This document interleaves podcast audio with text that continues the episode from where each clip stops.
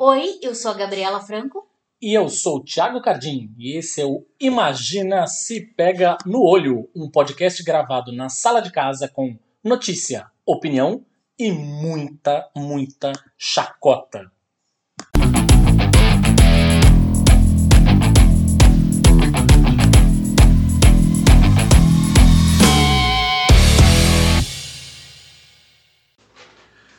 Olá, hein?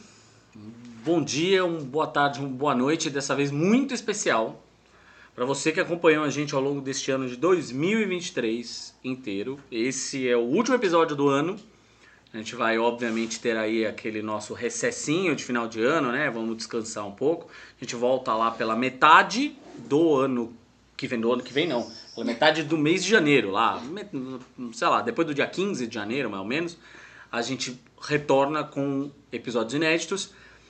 E já dando a, o spoiler aqui, o primeiro episódio de 2024 vai ser justamente aquele clássico episódio que a gente tem gravado aí nos últimos anos, que é o episódio em que a gente fala dos melhores de 2023. Então a gente fala de filmes, séries, é, quadrinhos. quadrinhos, discos, enfim, o pacotão aí completo para você. Se perdeu alguma coisa no meio do caminho, fica tranquilo que a gente vai te dar a luz lá para você colocar uma listinha de coisas legais para você ler, é, assistir, escutar, não sei o que, e começar o ano bem, tá certo? Mas a gente queria demais, demais agradecer você da nossa pequena, porém fiel audiência, pequena audiência que veio crescendo ao longo do ano, muito obrigado por isso.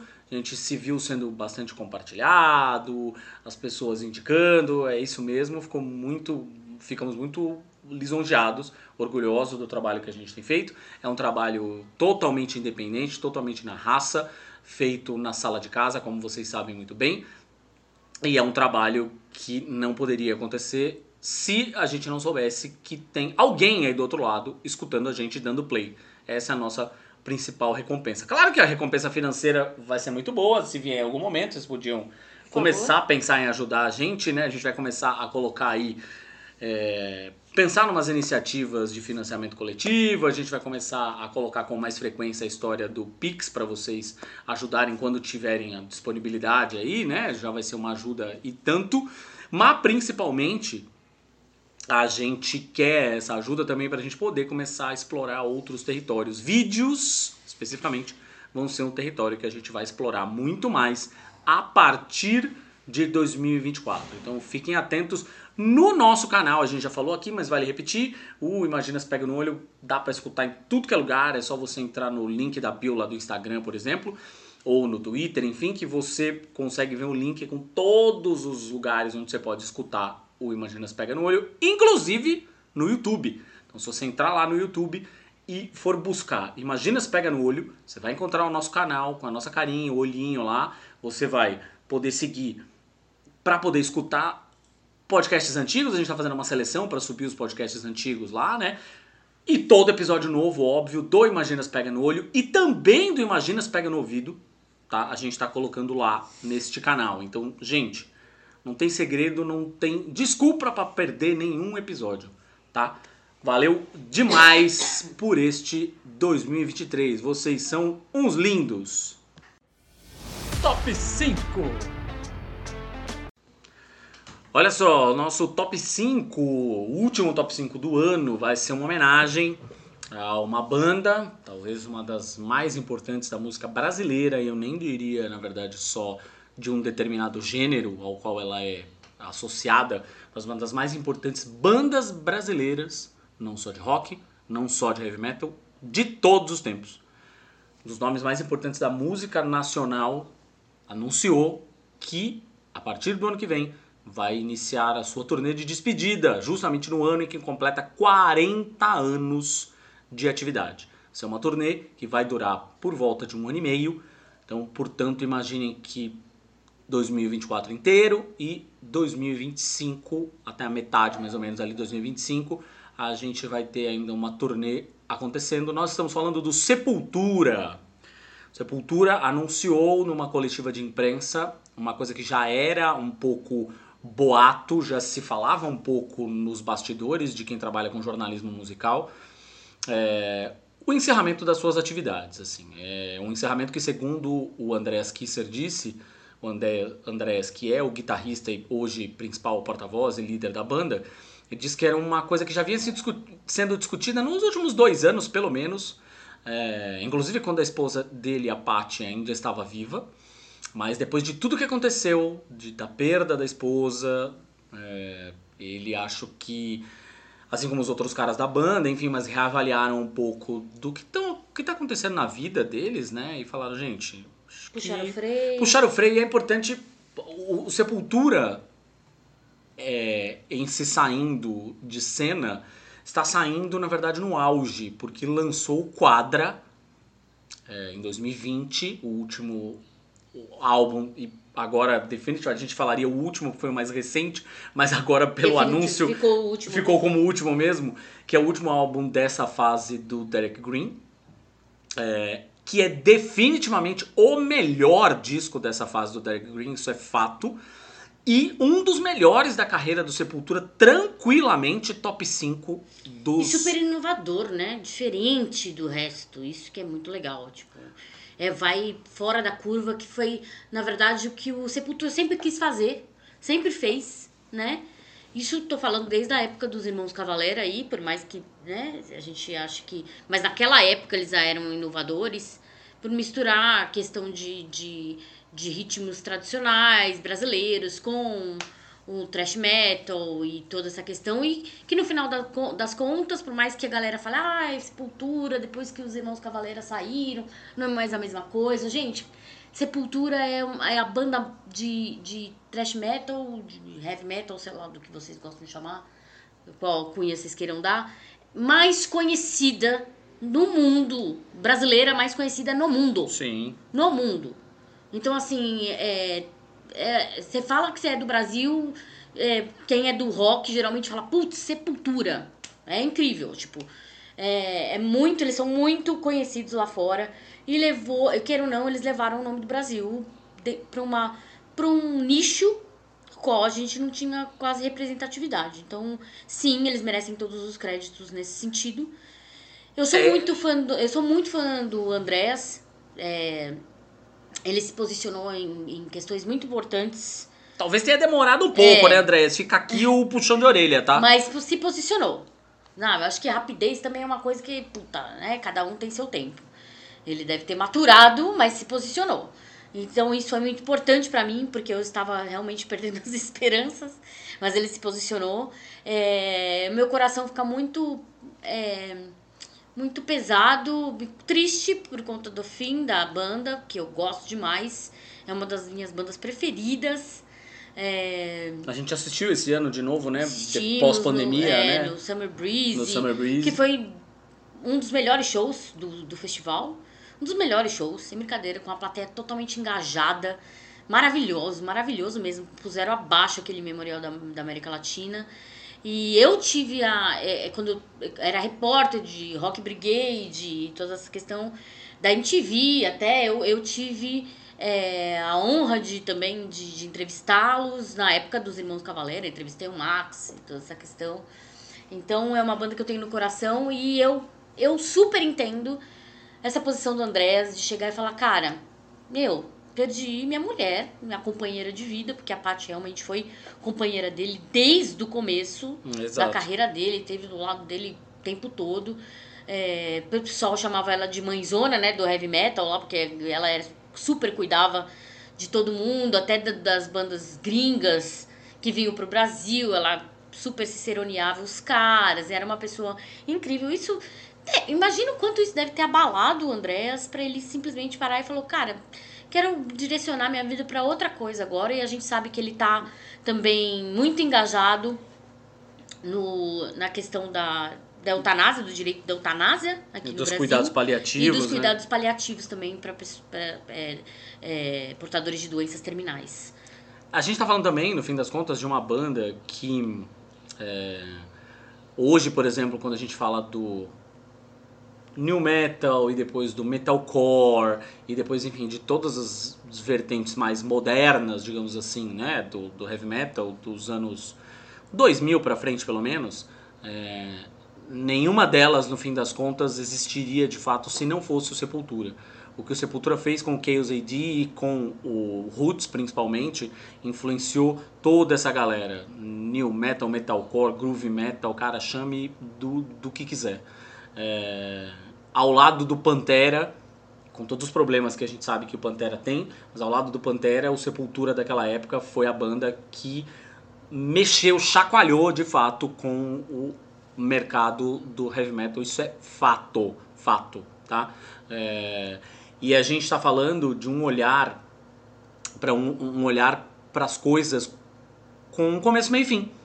Né? Ou seja, o Andréas olhou para a banda, putz, a banda começou ali é, em Belo Horizonte, com os Irmãos Cavaleira, ele entrou logo depois, e aí a banda com os Irmãos Cavaleira e com o Paulo Xisto, é bom que se diga, tá? Porque as pessoas esquecem, falam, ah, não tem nenhum membro fundador no Sepultura atual. Opa, o Paulo Xisto, baixista, estava lá desde o dia 1 com os Irmãos Cavaleira. É bom que não se esqueça desse detalhe. É, mas mesmo assim a gente sabe que só depois da entrada do Andréas, de fato, é que o Sepultura estourou de fato, né, gente? Vamos lá, vamos ser honestos. Ah, o Benito Remains, tal, não sei o que, gente. Acorda pra realidade, vai. Sim, o Sepultura explodiu lá fora, de fato, foi exatamente logo depois da entrada do Andréas. Mas enfim, é, o que eu tô querendo dizer com isso aqui é que ele olha para as coisas com, começou teve lá seu auge, teve percalços no meio do caminho, como toda banda tem, aquela história toda, se reencontrou, se reinventou, foi produzindo um disco mais forte que o outro ao longo dos últimos anos, encontrou um puta caminho, fez o Machine Messiah, que é, já é um puta disco, e depois fez o Quadra, que é um disco absolutamente sensacional em todos os aspectos. Então assim, de verdade, de verdade mesmo, a gente está falando de uma banda que merece todo o reconhecimento.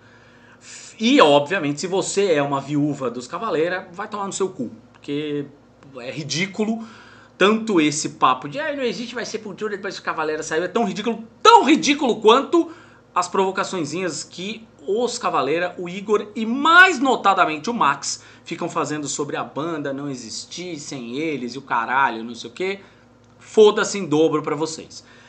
Esse top 5 aqui, feita essa introdução, que ficou mais longa do que o usual, esse top 5 aqui, na verdade, é um top 5 que a gente dividiu em dois, ou seja, a gente fez aqui dois top 5, basicamente, que são um top 5 meu e um top 5 da Gabi, de melhores músicas do Sepultura. Portanto, você tem aqui 10 músicas que não se repetem, e você pode montar aí, inclusive, uma playlist, olha só, a sua playlist para... A sua playlist, imagina se pega no olho, do Sepultura para você celebrar a história da banda. Lembrando, o último lançamento previsto para encerrar as atividades do Sepultura será um disco ao vivo.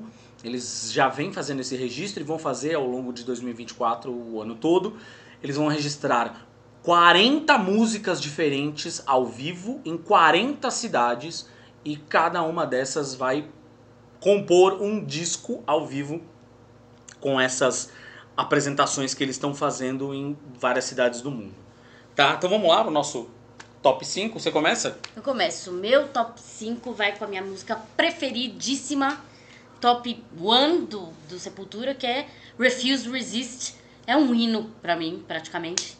É, depois vem a Rise, que na verdade é uma, é uma preferida daquela época, né? Do, dos primórdios ali, quando eu, justamente nessa época que eu entrevistei o Max e o Igor. É, depois vem Roots, que é icônica, também, por, por, conta do próprio álbum.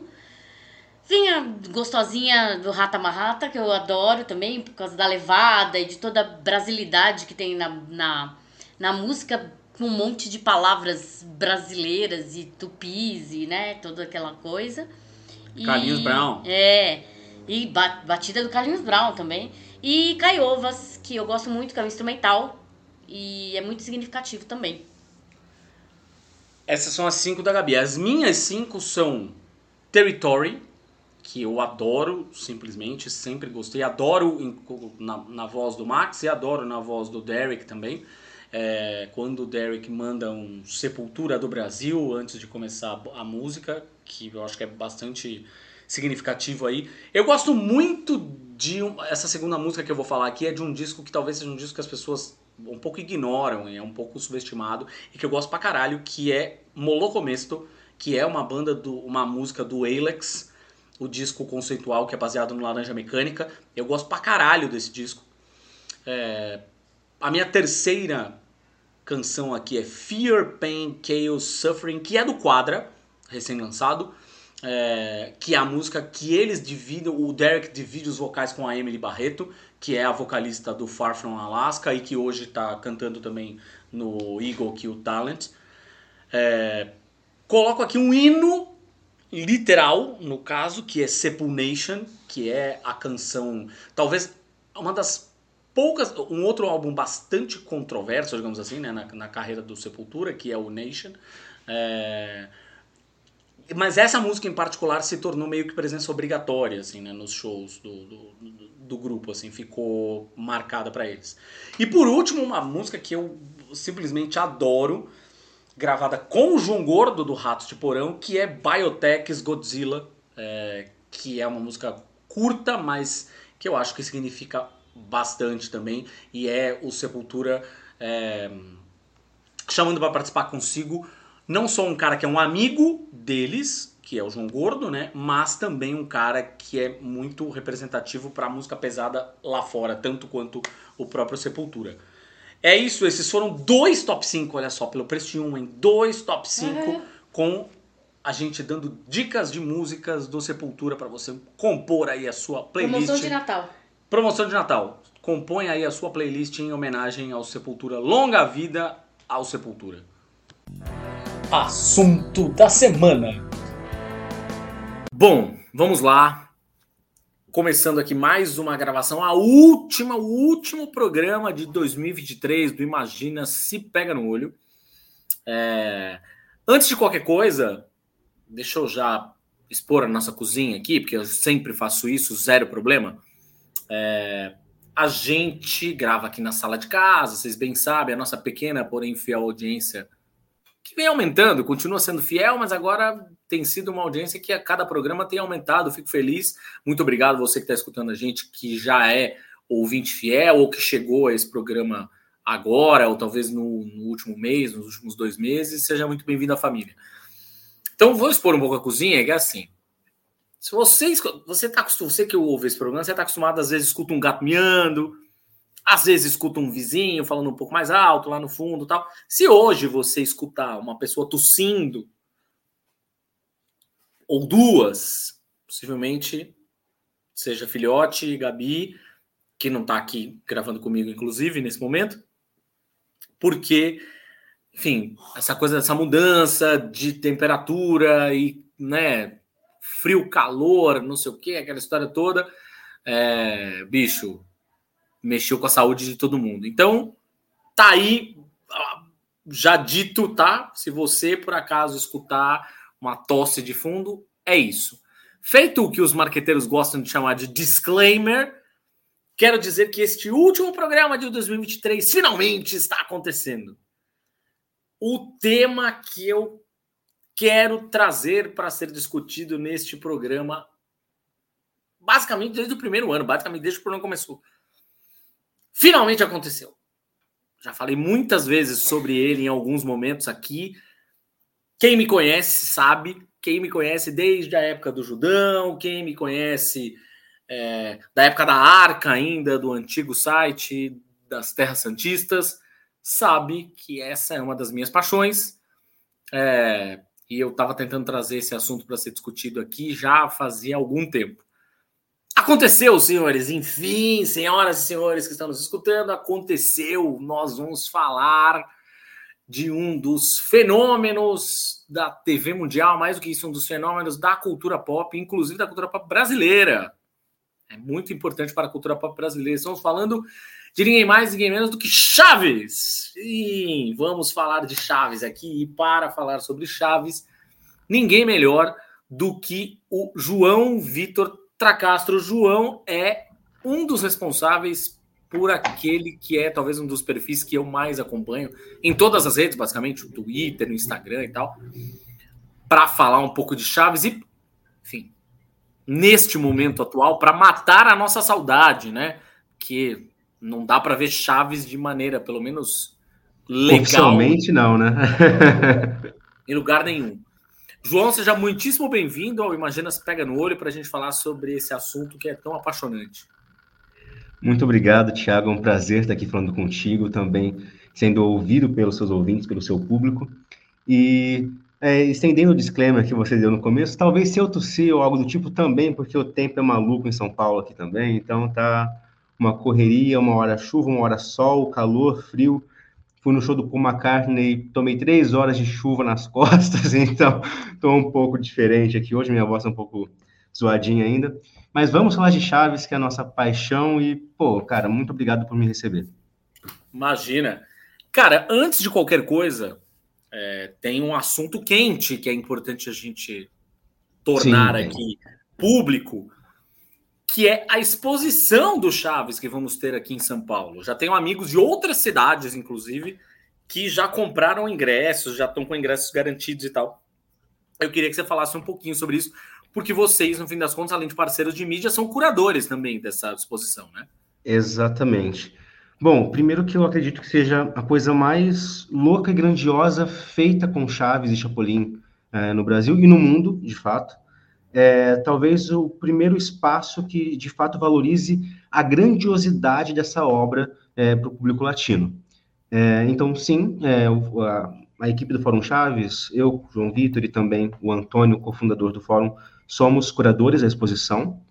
Uh, e, bom, são mais de mil metros quadrados com a história completa da vida e obra do Roberto Gomes Bolanhos, é, não só a vida e obra dele, mas também é, todo o imaginário criado em cima de Chaves e Chapolin, a nostalgia e tudo aquilo que a gente cresceu assistindo, né? Pelo menos as últimas três gerações crescemos assistindo é, a, a, essas historinhas bem gostosas de se ver, é, seja no SBT ou em qualquer outra emissora ou mídia. E com certeza vai, ser, vai ser gigantesco. São 26 ambientes recriados da série clássica, com muita coisa inédita, fotos é, de bastidores, é, itens originais, então figurinos recriados e itens trazidos do México também. É, é de fato, é, é, é, algo que foi construído ao longo de todo esse ano, né, de 2023, para celebrar agora, em 2024, 40 anos da chegada das séries aqui no Brasil. É algo que nunca foi feito, nunca foi pensado, imaginado, e agora a gente vai conseguir transpor não só o pátio da vila, não só o pátio e uma casa, mas todos os ambientes icônicos, é, junto com essa história bem contada, com as curiosidades e informações 100% verificadas. Ou seja, é, a gente sabe né, que ao, ao longo do, dos anos, a mídia tradicional, mesmo os grandes meios, e grandes veículos principalmente, é, nunca se importaram muito em verificar algumas informações. Por isso que, sei lá, nos anos 90 se falava que o elenco de Chaves tinha falecido numa, num acidente de avião, coisas do tipo, num acidente aéreo. É, e outras tantas informações cruzadas que, no final das contas, não eram informações, mas desinformações, fake news completas. Agora não, agora a gente tem é, tudo devidamente apurado, documentado, com as provas históricas e também tudo que foi, de fato, é, vivido, vivenciado pelo público, pelo próprio Roberto Gomes Bolanhos. Enfim, vai ser fantástico. E esperamos todos a partir do dia 5 de janeiro no Miss Experience em São Paulo. Ótimo, era isso mesmo. É, Para as pessoas, então, saberem um pouquinho mais a respeito e, obviamente, garantirem os seus ingressos, a gente pede para elas irem aonde?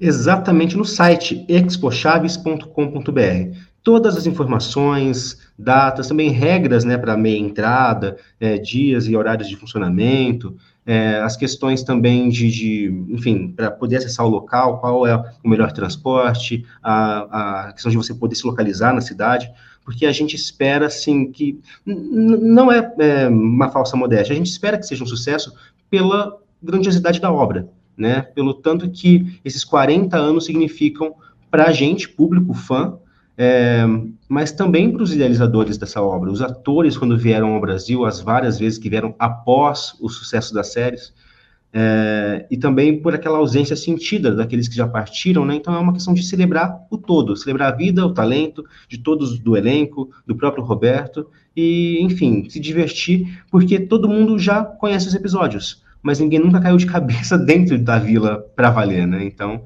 agora é a hora. Cara, você falou sobre conhecer os episódios. É, bom, 2024, portanto, 40 anos da estreia de Chaves aqui no Brasil. É, cara, qual que é o segredo? Assim, vou te, vou te falar a real. Eu é, sou apaixonado pela série. Hoje mesmo, na hora do almoço, estava inclusive ali no, nos perfis, na, na, nas redes sociais lá, vendo uns trechinhos, não sei o que e tal. Eu sou aquela pessoa, e obviamente você deve ouvir isso com certa frequência, sou aquela pessoa que assiste os episódios, eu sei todas as falas, basicamente, core, e eu rolo de rir todas as vezes. É inevitável. Sim. Não tem uma vez que escape. Eu, eu, sei o que vai acontecer, eu sei qual é o resultado da gag que vem depois, e eu, eu continuo rindo como se fosse a primeira vez que eu tô assistindo. Qual que é o segredo, cara, para esse negócio ter se tornado esse sucesso enorme? A gente sabe, obviamente, que é um sucesso na América Latina, como um uhum. mas é uma série falada em espanhol. O Exato. Brasil tem a tendência a ser um pouco esse irmão vira-lata da América Latina, que, por falar português, acaba não se enxergando como parte da América Latina. E muitas vezes também não é enxergado como. Também, então é exatamente. algo de ambos os lados, né? Exatamente. Qual que é o segredo? Por que, que esse negócio se tornou 40 anos depois, ainda tem uma base. Nem 40 anos depois, e vivendo, a gente já vai falar sobre isso, mas 40 anos depois e vivendo um momento em que a série não está disponível em lugar nenhum para assistir. Uhum. É. Por que, que o negócio continua tão grande assim? Acho que a gente precisa voltar no tempo realmente para entender a obra como um todo, porque eu acredito que a graça, a repetição, tudo isso está justamente no texto do Roberto. Então, assim, o cara, ele é realmente pequeno Shakespeare, né? É o Shakespeare mesmo, porque ele escreve, ele produz, ele dirige e ele é protagonista. Então, é, é tudo muito bem pensado, friamente calculado, diria ele. É, mas muito bem pensado para um contexto social, econômico, que pode ser encarado como uma sátira no começo, mas é muito real, é um reflexo da sociedade latina como um todo. E por mais que nós sejamos os irmãos vira-latas da América Latina, é, nossa realidade do, do, do, público, a realidade popular, encarado pela audiência, pela, pelas emissoras, pelos veículos como a classe C, D e E, é igual.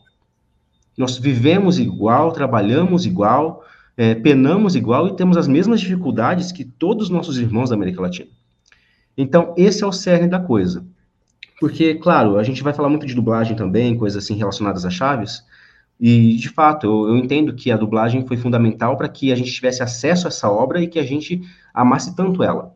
Mas, é, se fosse somente pela dublagem, não seria de, de, fato um grande sucesso, porque é a soma do todo. Porque Chaves também é exib foi exibido em tantos outros países, em dezenas de países, e também com um enorme sucesso. Exato. Então não é, algo não é algo exclusivo de uma dublagem, não é algo exclusivo do nosso idioma, é uma soma completa do que se origina com o texto, com o talento daquele elenco e tudo mais. Mas quando a gente fala de Brasil e do público brasileiro realmente ser o maior, e de fato é, também tem a questão do SBT. Eu não falo do SBT enquanto cuidador da obra ou tudo mais, porque o SBT nunca cuidou da obra. Exibia, atacava lá e é isso, entendeu? Então era episódio que era arquivado, era episódio que era picotado e tudo bem. É, a questão é que eles trouxeram a, a obra para o Brasil e exibiram. Uma moto passando aqui, que beleza. É, e dessa forma, a gente encara que a negligência, de um lado, pela exibição repetitiva de uma única fase do programa, foi aquilo que fez o público se apaixonar e se apegar tanto. Porque acontece, o Roberto teve 25 anos de produ produção na televisão, do final da década de 60 até o meio da década de 90. De todos esses anos, de quase 25 anos de produção sem parar, a gente conhece só a série Chaves e Chapolin, dos anos 70 em suas sete temporadas. Ou seja, a gente conhece muito pouco do, do, do todo que foi produzido. Sim. Então, se a América Latina foi acompanhando toda segunda-feira à noite, um programa por semana, parará, parará, vendo o Roberto envelhecer em frente às câmeras, vendo o elenco um se desligar, outro trocar, outro chegar, e chegar na década de 90 e encerrar, mais ou menos como a gente viu o Renato Aragão encerrando a turma do Didi, o Chaves no Brasil é o mesmo Trapalhões sendo exibido à exaustão. Então, isso fez com que as pessoas, primeiro, que não identificassem bem o que veio depois. Então, quando alguém tentou exibir um programa X-Espírito, por exemplo, da década de 90, não gostaram muito. Ah, porque o Chaves está velho, ah, porque está estranho, ah, porque tá, não tem Seu Madruga, ah, porque não tem Kiko. É, isso fez o público brasileiro é, ser tão independente daquela fase da obra, que é ótima, não estou falando que é ruim, mas é o que fez isso se perdurar por tanto tempo. Nenhum país da América Latina ficou reprisando a mesma época a exaustão. O SBT, por 36 anos consecutivos, reprisou um pouco mais da metade de cada série todos os dias de segunda a segunda, no horário do almoço de segunda a sexta, à noite de sábado, na madrugada de domingo, na manhã de domingo, todos os horários possíveis o SBT transmitiu as séries. Então, isso fez com que fosse tão maior aqui. Então, mesmo com a série fora do ar agora, por mais que eu sinta, assim, que é difícil Chaves chegar a uma geração que está tá vindo agora, é, pelo menos da mesma maneira, Sim. É, as pessoas sentem falta, a memória é muito grande, as pessoas buscam no YouTube, buscam pela pirataria de alguma forma para conseguir acesso a isso. Então, Chaves é vivo. Chaves continua sendo aquilo que você tem vontade de assistir na hora que liga a TV no horário do almoço e não tem opção, só tem a mesma violência policial, o mesmo programa de esporte, a mesmice de sempre a mesmice que a TV brasileira se tornou, na verdade, né? Porque Sim, a TV está penando, exato. ela não se renova, ela não se renova. É a mesma sequência de quadros copiados de outros programas de outras épocas. Então, já que tudo é copiado de décadas anteriores, pô, por que não ver o original da década de 70? Né? É isso. Cara, é... agora que a gente estava falando desse lance de estar tá fora do ar, né? Houve um tempo em que a gente teve Chaves passando indiscriminadamente no SBT, em todo e qualquer horário. Uhum. E muitas vezes até sob o julgo daquele, daquele modus operandi do Silvio Santos que a gente bem conhece. Tira o negócio do ar, põe o negócio no ar e põe o Chaves no lugar e tal. Durante muito tempo. Buraco, né? É, durante, o tempo, durante muito tempo foi a arma secreta dele, né? Porque ele sabia que uhum. um, uma audiência garantida ele ia ter com Chaves de qualquer forma. É... Mas a gente não tem agora o Chaves passando no SBT. Não tem o, o Chaves passando. O Chaves e o Chapolin aqui, né? Eu tô juntando as duas coisas no filme. Uhum. Não tem Chaves e Chapolin passando no Multishow, que durante um tempo, né, uma, a Globosat fez lá o seu, né?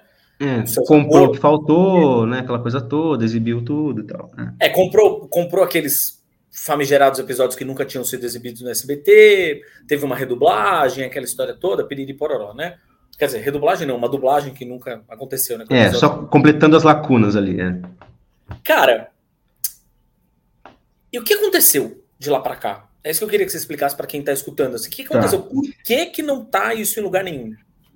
Explicar esse apagão talvez seja a coisa mais difícil e talvez até sem resposta é, efetiva. Porque o que, o que acontece? Uh, existem é, algumas questões envolvendo a obra em si, o material gravado. Vamos lá. Os direitos da, dos personagens, os direitos dos roteiros do Roberto Gomes Bolanhos, os direitos intelectuais da propriedade da marca Chaves, da marca Chapolin, bem como os demais personagens, são dos herdeiros dos filhos de Roberto Gomes Bolanhos, ou seja, da ah. família do Chespirito.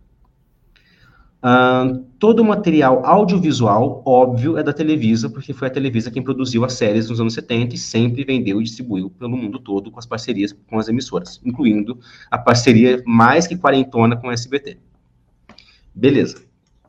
É, acontece que, de tempos em tempos, é, houveram acordos entre o próprio Chespirito e a Televisa para distribuição e exibição das séries porque ele sempre vai ser o autor, então logo ele sempre vai ter os direitos intelectuais sobre aquilo. Beleza. Mais ou menos como acontece com Benedito Rui Barbosa e a novela Pantanal, quando a SBT exibiu sem autorização dele, a SBT teve lá que pagar indenização, que até agora não pagou. É mais ou menos isso.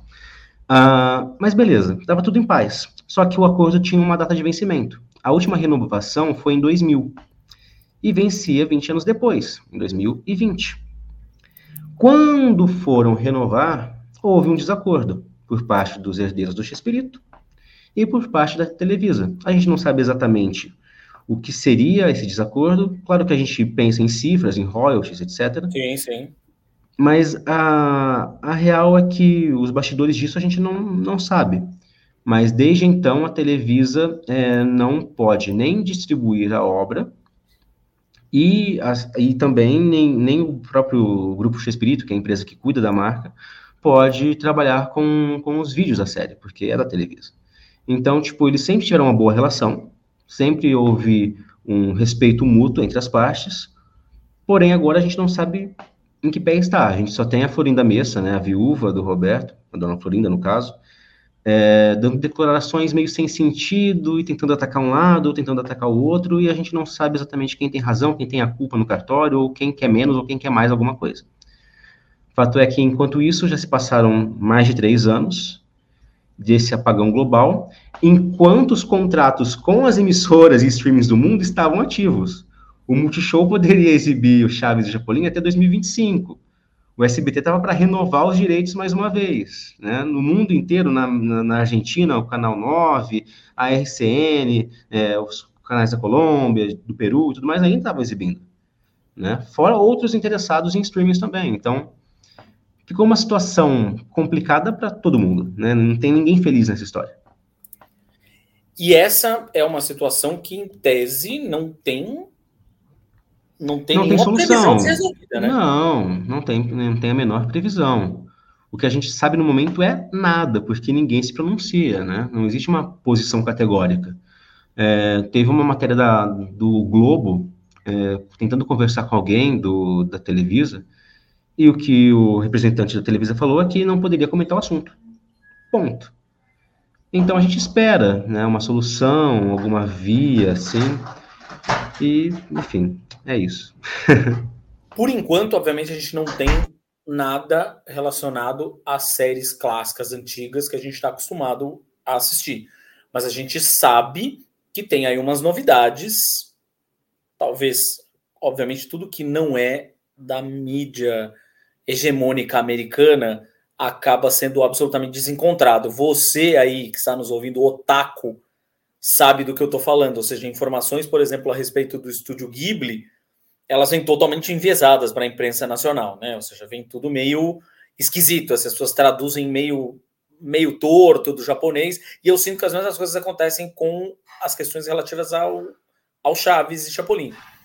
É, a gente tem, na verdade, então agora a gente está falando com uma fonte confiável aqui, vamos lá. A gente tem já alguns anúncios de novas produções envolvendo os personagens, né? Sim, sim. É, há algum tempo, alguns anos, o Grupo X-Espírito firmou uma parceria com uma produtora mexicana, Tree Media Group, para a produção de diversos conteúdos relacionados à obra. Então, tem anunciado, mas sem previsão, uma série biográfica é, do X-Espírito. Tem também, sem previsão, uma nova série, um live action mesmo, não é, não é desenho animado, é, sobre o Seu Madruga. A gente não sabe até onde isso se estende. E o mais certeiro de tudo, porque já estava até é, sendo oferecido em Cannes, né? Porque em breve deve é, ser, lançar algum trailer, em breve deve sair alguma coisa oficial, sobre a, a nova série animada do Chaves com a Chiquinha.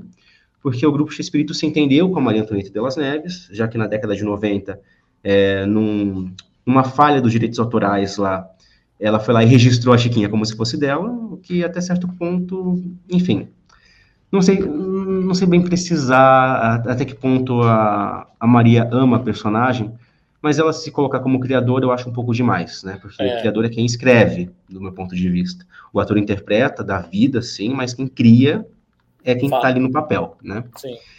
Então ela entrou em acordo e a Chiquinha agora vai participar do novo desenho animado e também já está aparecendo em produtos, em bonecos, brinquedos. Então é o que tem de concreto, esse desenho animado novo, que vai ser 3D, uh, sem previsão ainda de estreia, mas até onde a gente sabe, está é, sendo produzido, até porque o, pelo menos o primeiro cartaz já saiu oficialmente, né? Eu ia falar isso, esse cartaz é real, né? O cartaz é real, sim, oficialmente divulgado lá no, na, na mostra, né, no, na feira né, de produtos audiovisuais em Cannes. Então, basicamente é isso. Não tem como, não tem como falar assim, ah, é fake news, ah, é mentira. Não, alguém fez isso por IA. Não, parece IA, mas não é. Justo. Cara, é...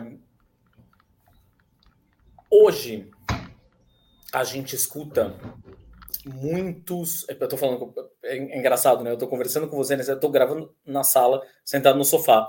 Eu tô olhando para a TV, aí às vezes eu tô conversando com você, meu olhar vai para cima, eu tenho uma prateleirazinha aqui, uma prateleira que tem basicamente um Funko do Black Phillip, do filme A Bruxa, tem um Funko do, do Papa Emeritus, o vocalista do Ghost, e do lado tem um bonequinho do Seu Madruga. Então, eu tô conversando com você, eu tô olhando do Seu Madruga, tá olhando para mim, eu tô olhando para ele. É... Eu tô olhando uns 10 bonequinhos de Chaves aqui agora. Você, isso aí eu nem posso falar. Cara, é, quando a gente conversa com pessoas de alguma forma ligadas ao humor, à comédia, é, a gente costuma ouvir, quando a gente está falando de referências, né? A gente costuma ouvir essencialmente o mesmo pacote de referências de acordo com a idade das pessoas. Explico. Quando a gente está falando de um, de um humorista quarentão, cinquentão tal, é, e ele vai falar das referências dele. No geral, ele acaba falando ali da Praça é Nossa Clássica, ele acaba falando da família Trapo, do Golias, Chico Anísio, Chico Anísio é isso. Aí, obviamente, tem uma geração um pouco mais jovem que, quando vai dar referência, fala de Trapalhões. Uhum. Só que a gente tem uma geração ainda mais jovem, 30 menos, que hoje já tem um pouco menos de vergonha, porque houve um momento em que se teve vergonha de fato. Mas tem um pouco menos de vergonha de dizer que são fãs de Chaves. A gente tem. E, e, e é engraçado que a gente está falando de perfis muito diferentes. assim. Tem desde Sim, uma de humoristas, de gerações e principalmente é, de classe social, né? Se a gente pega a geração mais tradicional de humoristas do Brasil, é, são de famílias, digamos assim, muito bem quistas, né? Uma posição né, financeira um pouco mais elevada, é, digamos que mais eruditos, né? Consumiam cultura europeia, consumiam, viajavam muito para a Europa, aquela coisa toda. Ali da, daquela fase dos anos 60. Né? Exa, exato, são referências é, distintas, né? O próprio Chico Anísio, ele tem um humor que na época podia, podia ser popular, mas hoje a gente encara como algo muito frio, distante. É, tenta ser um humor britânico, em, cer em certo ponto, mas falha em outros momentos, eu vejo, para se comunicar com o público de hoje. E é aí que eu acredito que mora a, a, a sua questão como que a gente perdeu a vergonha de falar que gosta de Chaves, como a gente perdeu a vergonha de falar que gosta da obra do Shakespeare, né? É, porque é, era visto como algo empobrecido, uma, né? É, por exemplo, a gente tem uma Tata Werneck, que fala uhum. super que gosta de Chaves, é, que tem um recorte específico de humor. A gente já tem um Danilo Gentili, por exemplo, tem um outro recorte de humor, que é um cara que também fala que gosta de Chaves. É, mas, em geral, se a gente parar para pensar, é um, talvez o mesmo recorte de idade, assim, né? Sim, por volta dos 30 e poucos anos de idade, assim. Essa pergunta, essa conversa me leva, na verdade, a duas perguntas.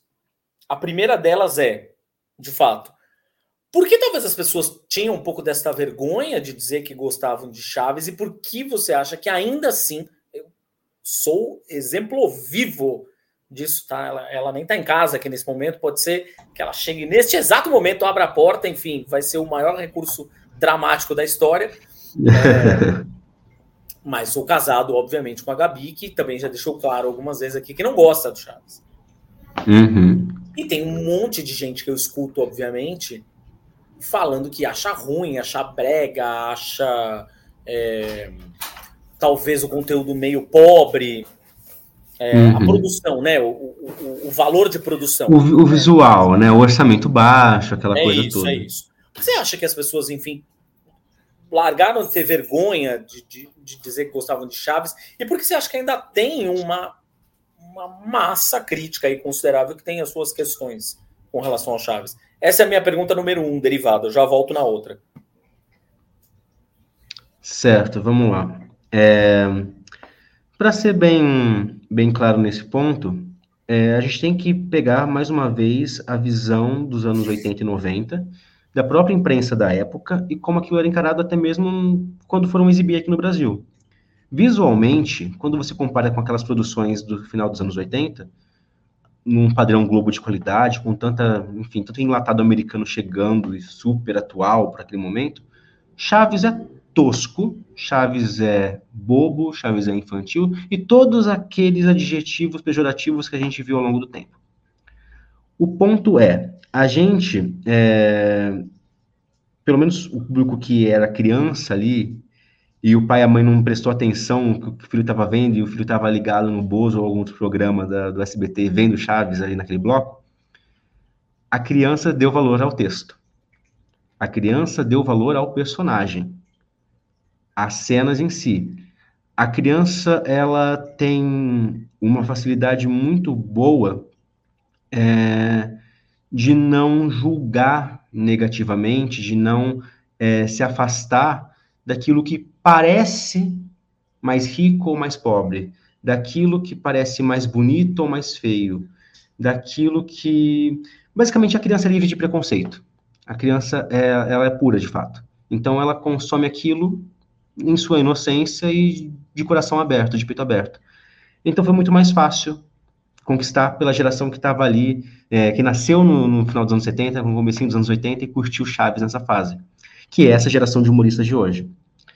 É, mas principalmente, se a gente pega a imprensa, a imprensa era reflexo dos pais e das mães que gostavam de consumir um conteúdo ali global ou alguma coisa mais atual e via o humor pastelão de Chaves só naquela primeira camada. Passou na frente da TV, viu uma pancada, viu um beliscão, viu um gentalha-gentalha, acha que é aquilo só. Viu um pipipipipi, ah, é isso. Mas não é é quando você para um pouco, se coloca na frente da televisão e assiste os 20 e pouquinhos minutos de um episódio, você vai entender as nuances do texto do Roberto e vai entender as nuances daquilo que gera o riso para além do pastelão. Nunca foi só o, a queda, o, o tapa, o beliscão, a pancada na cabeça, no, no gol, sempre foi muito mais que isso sempre teve um humor textual um pouco difícil de explicar, mas eu posso pegar um exemplo é, de uma inocência, de um humor que não é. A pessoa fala, ah, não é apelativo. Não precisa ser apelativo ou não apelativo, basta ser engraçado em alguns momentos. Mas, por exemplo, o Girafales sempre se mostrou é, um personagem íntegro, é, gentil, respeitoso e sempre muito limpo, bem arrumado. Mas quando ele encontra uma dona Florinda, e naquela clássica cena de encontro dos dois para tomar a xícara de café, a Florinda elogia as flores, e ela só fala, ai, que cheiro bom. Aí o Girafales fala, e olha que hoje eu nem tomei banho. É, é, é uma quebra da expectativa de quem está assistindo e de quem já acompanha aquela série, que só quem tem essa relação de assistir continuamente vai conseguir rir é, plenamente. E a pessoa que está vendo, vendo pela primeira vez vai achar engraçado, mesmo que só um sorrisinho de canto de boca. Então, quando eu vejo matérias dos anos 80 e 90 falando por que, que o Silvio insiste em exibir um programa pobre, com cenários de isopor e tudo mais, cara, porque tem qualidade. Pode não ter a melhor qualidade técnica, mas tem a melhor qualidade daquilo que realmente importa, que é a raiz do artista. É a criação, é, é, a alma, é, a, a, a, a, graça. O, o, o, leve estado, o estado mais puro da graça, onde todo mundo ali está muito bem amarrado, está tudo muito bem conectado, a, a harmonia do elenco ali no auge é maravilhosa. Então, é, a gente percebe, sim, que o público que sempre assistiu SBT também é o público mais popular. Esses jovens humoristas, que são muito bons, e se comunicam com o público de hoje, conseguem se comunicar com o público de hoje porque eles falam para o público do lugar de onde eles vieram. Ou seja, a ascensão da classe C, D e E, que foi fundamental ao longo dos anos, das últimas décadas, possibilitou isso. Para a gente comunicar, para a gente como a gente. Não é mais aquela coisa da dona de casa que batalha o dia inteiro, chegar à noite e ter que lidar com os problemas da mulher que mora no Leblon, entendeu? As novelas aprenderam isso com o tempo, de mostrar gente real, gente como a gente. Porque a mulher que realmente mora no Leblon não vai assistir a novela da mulher que mora no Leblon, entendeu? Então, acredito que seja muito disso. A gente vai ver os humoristas de hoje em dia, principalmente aqui em São Paulo, nos stand-ups, eles vieram da ZL. Eles vieram é, do, do, do, do, povo no, no, seu estágio mais efervescente, que é o povo real, que é o, o humano real, o brasileiro de verdade, que é o brasileiro igual ao resto do povo latino, que batalha todo santo dia de manhã. Então, acredito que seja muito disso, né? Chaves está perpetuado porque está enraizado na nossa cultura, porque é o mais brasileiro dos mexicanos. Cara, você levantou um ponto bem interessante, assim, é o mais brasileiro dos mexicanos. Da mesma forma que eu acho, acho que essa frase é uma frase incrível e eu acho, em particular, o seu Madruga o mais brasileiro dos personagens do Chaves, assim. Isso é Sim. fato. Cara, a minha outra pergunta, que é uma pergunta relacionada a essa geração, essa nova geração de comediantes, é o seguinte: muito se discute nos últimos, estamos em 2023, fácil, talvez na última década, se discute a coisa dos limites do humor, o politicamente correto, aquela história toda. É, e a gente, de novo, enxerga humoristas de muitas vertentes diferentes Sim, você, pessoa que está ouvindo a gente, você me conhece, conhece a Gabi, você sabe. Eu falo de política em qualquer coisa, inclusive no Chaves. Então, não me amole. A gente tem... Mas Chaves é política. Não exato, exato, exato. Então, assim, é, a gente tem, na verdade, humoristas de esquerda, humoristas de direita que se posicionam né, abertamente dessa forma. Às vezes, aqueles que. Dos dois lados gostam do Chaves, é louco isso. Né? Sim, exato, exato. Mas olha só, eu escuto muito, e é essa, essa era a minha questão. Eu escuto muito, a gente inclusive teve isso até sentado numa mesa com, com, com um humorista, numa pegada mais de direita, de fato, né? Ou seja, ele uhum. se posicionava. Hoje se posiciona mais, mas se posicionava numa pegada mais direita. É, ele dizia: pô, o mundo tá chato. Aquela, aquela frase, né? O mundo tá chato. Se fosse hoje, Chaves estreasse hoje, ia ser cancelado. Porque é tudo politicamente incorreto e não sei o quê. E eu confesso que eu discordo. Eu também Principalmente discordo, quando a gente assiste em comparação, eu não gosto de comparar as coisas, mas quando a gente assiste em comparação, talvez um Chaves e um Trapalhões, por exemplo. Sim. Quando é a gente compara com a TV brasileira da década de 70 e 80, ela é bem discrepante. O texto do Roberto é Exatamente. é muito mais suave. É isso que eu queria entender de você, assim, o quanto você enxerga que esse humor do Chaves é um humor que é mesmo politicamente incorreto e tal, não sei o quê. Eu acho que tem é, momentos, mas momentos bem pontuais. Por exemplo, questões que não seriam bem encaradas atualmente, se fosse uma obra atual, obviamente seria em relação à obesidade do Nhonho e do Sr. Barriga, é um ponto que foi suavizado na animação, é um ponto que foi suavizado em adaptações recentes do musical, por exemplo, porque é uma questão é, de época mesmo, mas é bem pontual. E talvez uma outra questão seriam umas piadas sutil, mas muito sutilmente sexuais. Quando o seu Madruga fala para uma Glória, vamos lá em cima, vizinha, fazer um terremoto comigo, digo, digo, me ajudar a arrumar o encanamento, algo assim. Sabe, é algo tão sutil, tão leve, que se, se afeta, é isso.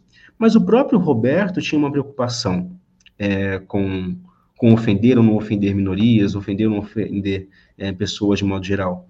Como é o caso da Pops no original.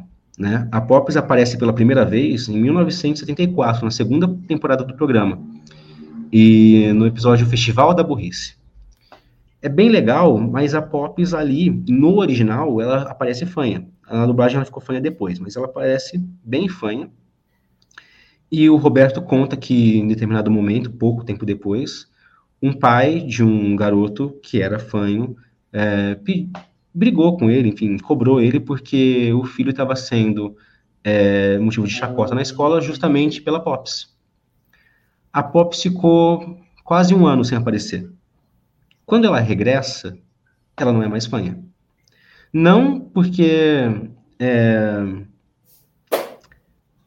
Não porque seria mal visto pela audiência, mas porque isso tocou no íntimo dele. Então, sempre que algo tocava no íntimo dele, ele via onde ele tinha pesado a mão ou não tinha pesado a mão.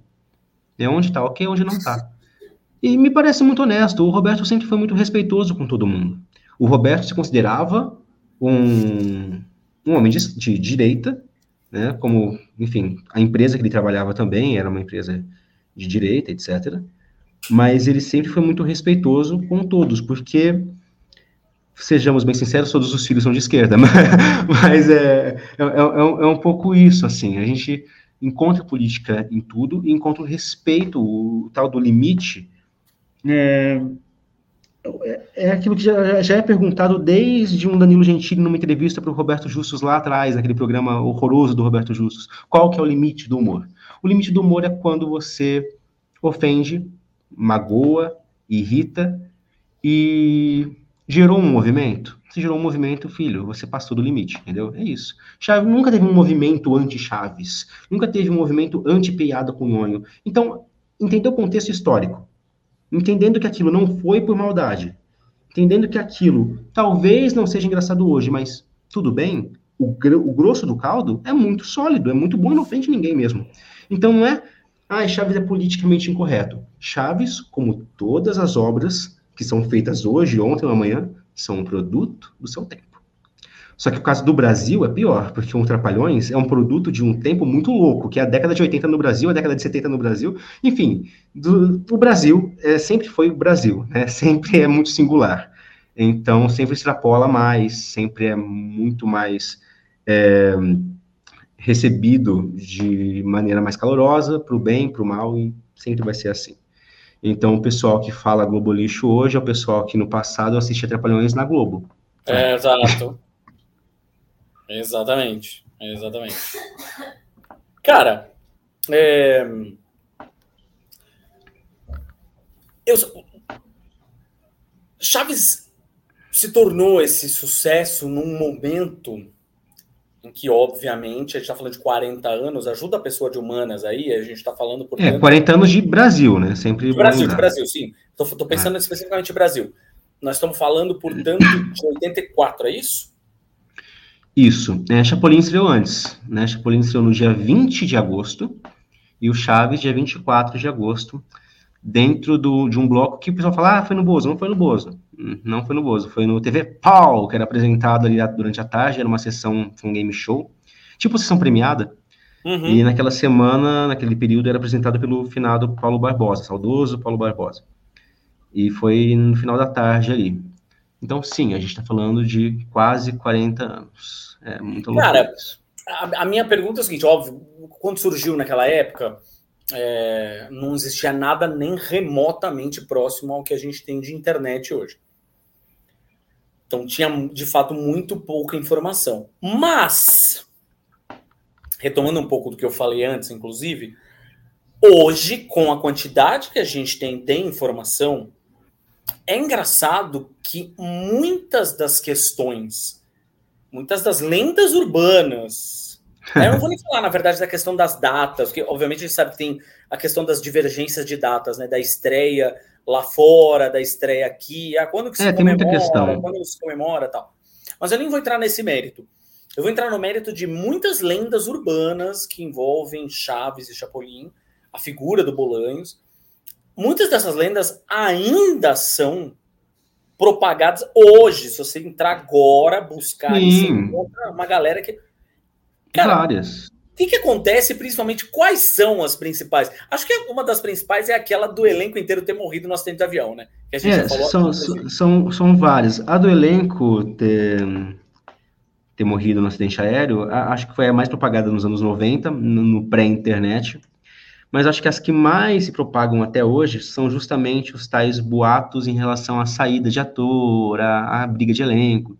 Então o pessoal adora pegar aquela briga de Kiko, né, que é o Carlos Villagrán, a Florinda e, e o Chaves, né, o Chespirito. Porque teve triângulo amoroso, não teve triângulo amoroso, é, ele saiu por isso, ele foi tirado disso. Mas boa parte dessas fake news são alimentadas por parte do próprio elenco, no caso o Carlos Villagrán.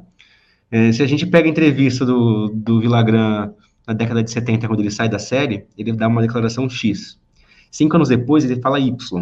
Hoje em dia, ele fala Z e já está de novo no, no, no A, entendeu? Já deu a volta. Então, ele, ele, cada hora tem uma versão diferente. Mas fato é, é Kiko namorou Florinda? Kiko namorou Florinda. Quando? No começo da série. Lá no comecinho, lá em 73.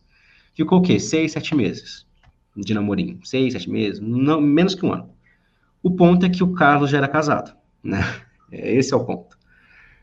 É, o segundo ponto. Ah, então, mas o, Roberto demitiu o Vilagran, o Kiko saiu por causa de ciúme quando ele começou a namorar a Florinda? Não. Kiko quis é, ficar por cima da carne seca, assinou um é, contrato para com uma gravadora de uma gravadora lá, quis fazer um disco do solo do Kiko. Quando foi todo o elenco gravar um disco junto, chega ele e fala assim: Ih, não posso gravar com vocês. Ué, por quê? Porque eu assinei com essa gravadora, rapaz. e não falou para ninguém, entendeu? Fez um disco de Kiko lá, sem falar pro cara que é o dono do personagem, uma sacanagem. Passa um tempo, ele fala: Ih, quero ter uma série do Kiko aqui na Televisa. O Roberto fala: beleza, mas então, ok, faz, mas eu escrevo, eu coordeno, eu dirijo, porque eu sou o criador do personagem. Aí ele fala: não. Deu seis meses, tô indo embora para Venezuela fazer uma série lá, tchau. Aí o Roberto, ó, não vai usar o Kiko. Aí ele usou, é isso. Agora o que, que ele fala? Vai lá no Ratinho e fala o quê? Ah, porque me tiraram do programa, porque o Kiko era mais importante que o próprio Chaves. Me fala um programa do Kiko que fez sucesso. Imagina. Ele fez seis, sete séries, todas não passou de uma, duas temporadas. Ninguém vê esse troço, é ruim. E plagiou passou, o roteiro do Roberto ainda. Passou, aqui no Brasil passou uma, pelo Na menos, Band. Né? Na passou Band, na Band. Não, não mas na, na, Band passou umas três mescladas, tá? Eles colocaram como uma coisa só, mas é. Ah, um, entendi, entendi. Tinha um pouquinho de tudo ali. É, e foi dublado pela Maga, né? Pelo, pela empresa do Gastaldi, que é a voz do Chaves, que também cuidou da dublagem da série Chaves. É, mas essa é uma. Outra é a famosa ideia de que o último episódio com o Kiko é Acapulco. E não é. o Kiko sai no final de 78. Acapulco foi gravado no meio de 77, um ano e meio antes. Então, o último episódio com o Kiko é a escolinha do professor Girafales, que é um clássico absoluto ali da escolinha.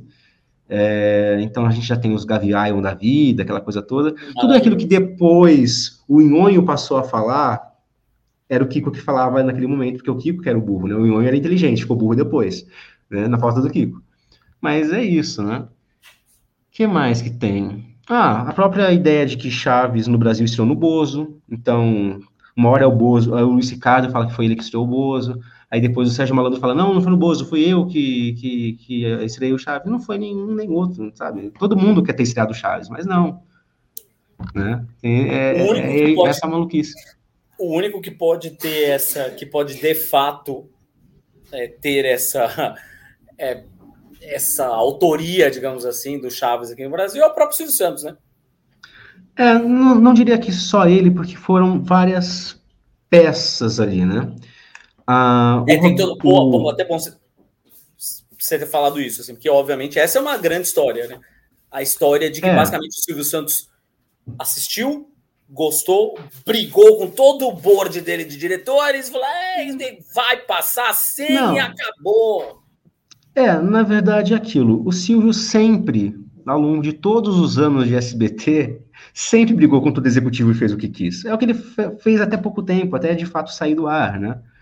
Então, ele que insiste pro tal do focalizando ficar na, no Hoje à Tarde, ele que insiste para manter no, no, elenco quem tá lá até hoje. Então, é isso. O Silvio é o Silvio desde sempre. Então, seria só mais uma história. Mas não é bem assim, né? O Silvio, ele tinha ali sua equipe de executivos e ele, de fato, estava olhando o catálogo da Televisa e falou, ué, mas esse negócio aqui faz sucesso no mundo todo, até hoje ninguém pegou. Ele fica interessado.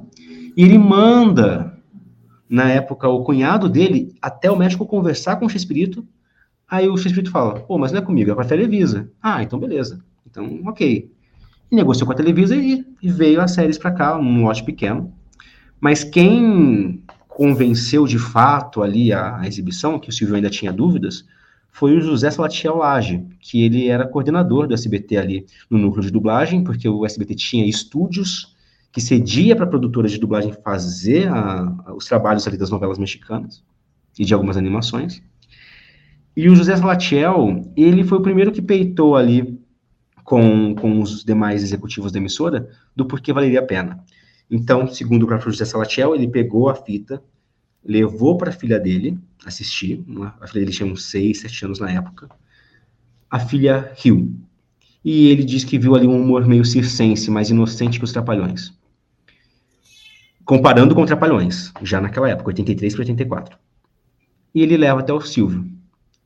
O Silvio fala: Você gostou? Aí ele fala: Eu gostei. Você confia? Eu confio. Então vai passar. Foi isso. Então o martelo foi batido com a opinião de uma criança, que foi a primeira criança que viu Chaves no Brasil, que foi a filha do executivo ali interno, que, enfim, já trabalhou com programação, licenciamento. O José Salatiel é, é um cara, enfim, show de bola. Felizmente está tá vivo, atuante, trabalhando, é, e deu diversas entrevistas falando sobre. Então, o Silvio, ele, depois disso, passa a realmente confiar naquilo e manda dublar geral. Se você pegar bem os episódios, tem episódio que o pessoal chia até hoje, né? Que acha que é outra dublagem, que é o episódio das lagartixas, lá do Matador de Lagartixas.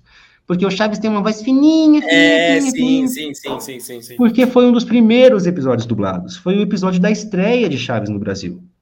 Chaves estreou com aquele episódio. E naquele episódio, os dubladores já eram os mesmos, só que não tinham achado o tom ainda, não tinham ficado né, ainda à vontade ali, adaptado da maneira como eles queriam para a versão brasileira. Então é aquilo. Né? Ah, inclusive, o Gastaldi fazia bem fiel ao, ao X-Espírito ainda, aquele tom mais fininho. Mas é assim que, que chega Chaves ao Brasil.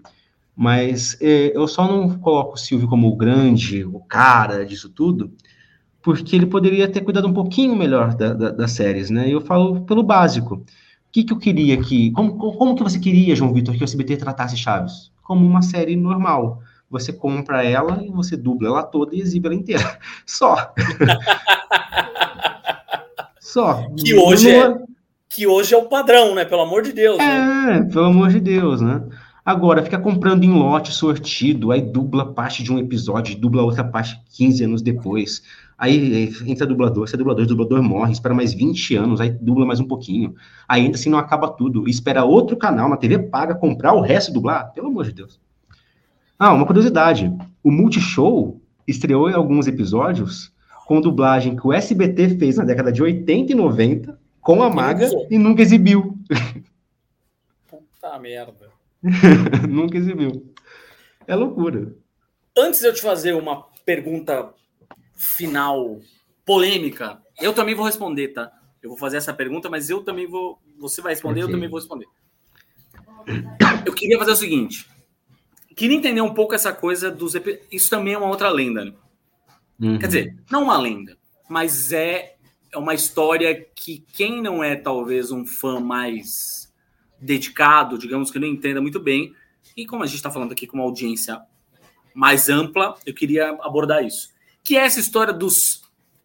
Colocar muitas aspas aqui, porque muito, se coloca muita coisa embaixo disso, né? Os episódios perdidos. E aí rola uma história de. Não, eu sei por que, que eles não exibiram esses episódios. Eu sei por que, que nunca exibiu, sei lá, o segundo episódio, por exemplo, da, da Branca de Neve do Chapolin. Ah, porque esses episódios se perderam num incêndio no SBT. Tem toda uma conversa, né? Tem incêndio, tem enchente, tem toda a história da carochinha, mas que nada é real, assim, nada, nada pega. Mas eu queria só fazer um comentário que eu. Antes, quando você ainda era do Judão, aquela coisa toda que eu acompanhava o portal, eu adorava, inclusive, enfim, é muito legal estar contigo falando sobre. É, mas pelo que eu me recordo, você é um fã das antigas de Chaves mesmo. E você estava na plateia do Edgar Vivar em 2003, não falou francamente, rapaz, né? tem a foto ainda. É, então. E nessa época já falavam de episódios perdidos, né? Eu era uma criancinha ali dos meus 5 anos de idade e já se falava de episódios perdidos. Estava lá na plateia no programa de quem? De Sônia Abrão, veja você. Sônia Abrão, é. Com Edgar Vivar pela primeira vez no Brasil, seu barriga e pesado, bem pesado naquele, naquele, naquela época. Conheci o dublador dele ali, o Mário Vilela. Foi, eu vejo essas entrevistas hoje em dia, eu fico, caramba, que, que loucura esse negócio. Como deve ter sido legal viver essa época. Pois é. Mas Tá, eu não sei por onde eu começo, mas existem vários tipos de episódios perdidos. mas a gente vai começar pelos mais simples, que são os episódios perdidos do SBT. O que são os episódios perdidos do SBT? O SBT, na época, dublou, tipo, 230 episódios de Chaves, mais ou menos. De quase 300 da série, de 300 episódios da série, eles dublaram 230 por aí. Ok. Só Até mais do que eu imaginei. É, só que durante 20 e poucos anos, eles exibiram 150. Eles arquivaram mais de 50 episódios, dezenas de episódios, por, um, por dois únicos motivos. Primeiro, porque as histórias são parecidas com outros episódios. Hum. Segundo motivo, quanto mais episódio no ar, mais royalty você paga. Então, Ah. é. Então é aquilo, do time que está ganhando não se mexe. Então, se, se o pessoal está assistindo os mesmos 150, para que dobrar isso? Não, deixa passando só esses. Foi um pouco disso.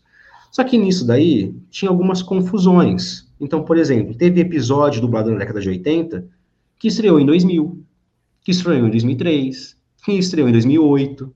Pô, o, Chapolin Colorado teve a maior parte dos episódios do Chapolin Colorado dublados ali no final da década de 80 estrearam nos anos 2000 no SBT.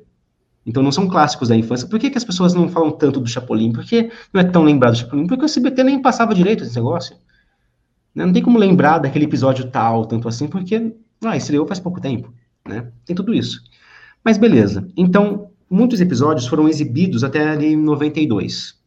Aí o SBT fez aquela tal reorganização que o pessoal comenta nos fandoms, assim, nos fã-clubes, nos fóruns. É, e dessa reorganização para frente, episódios sumiram. Alguns se apareceram, outros não. Aí tudo mudou lá em 2010, quando o Cartoon Network começou a exibir Chaves. Só que Verdade, quando o Cartoon teve Network, isso, rapaz. É, teve quando isso. o Cartoon Network começou a exibir Chaves na América Latina inteira, o pacote do Brasil sempre foi diferente, né? Porque se na América Latina exibiam todos que a Televisa distribuía, no Brasil era ah, 150, ok. Mas como o SBT mandou toda a dublagem para a Televisa lá no México, quando o Cartoon exibe, o Cartoon exibe oito episódios a mais que o SBT. Opa, o episódio da Pichorra, o SBT não passava desde 92. Não, mas aquele episódio ali, não, e aquele outro ali, então o pessoal fica assim, eita, os episódios perdidos não estão mais perdidos, né? Foi quando o SBT se movimentou e fez uma lorota de episódio perdido no cofre do Bozo, escambau, nos 30 anos da emissora. Uma ladainha que só o SBT pode fazer. Só, É uma só. bagunça que é só a SBT que faz. Mas enfim. Aí eles tacaram um filtro safado de Vegas, de Sony Vegas, em cima de umas fitas lá, para dizer que as imagens estavam detonadas, tarará, mas que estavam conversando com a Televisa para pegar novas cópias e mixar a dublagem. Não, já estava pronto. Pô, é só pegar lá. Enfim, exibiram tais no- exibiram nove episódios perdidos, que eram comuns lá fora, tá? Episódios normais. Beleza. Aí deu mais um ano, eles voltaram com os episódios que eram tais semelhantes, que eram aque- aquela outra parte de 40, 50 episódios que estavam arquivados. Aí começaram a exibir também. Tá, só que ainda falta coisa, tá? O que que falta? Vamos lá. Agora eu vou falar dos episódios perdidos mundiais. Você, bom, eu- você é suspeito para essa resposta, mas você gosta do Festival da Boa Vizinhança? Porra. O episódio, especificamente a parte do Festival de Vizinhos, quando tem o cão arrependido e mamãe querida, você gosta? Muito? Porra. Eu te dou um milhão de reais se você achar ele em espanhol. Eita caralho. Ele é um episódio perdido mundialmente. O público da América Latina, como um todo, México, não assiste a esse episódio há pelo menos 30 anos. Uau. Ele é um episódio que só tem em português, só tem dublado. E pelos pouquinhos batimentos de vídeo que a gente tem na, na versão que o SBT exibe, a gente, leva, a gente entende que a Televisa arquivou o episódio inteiro por algumas falhinhas que seriam bem recuperáveis hoje com uma remasterização.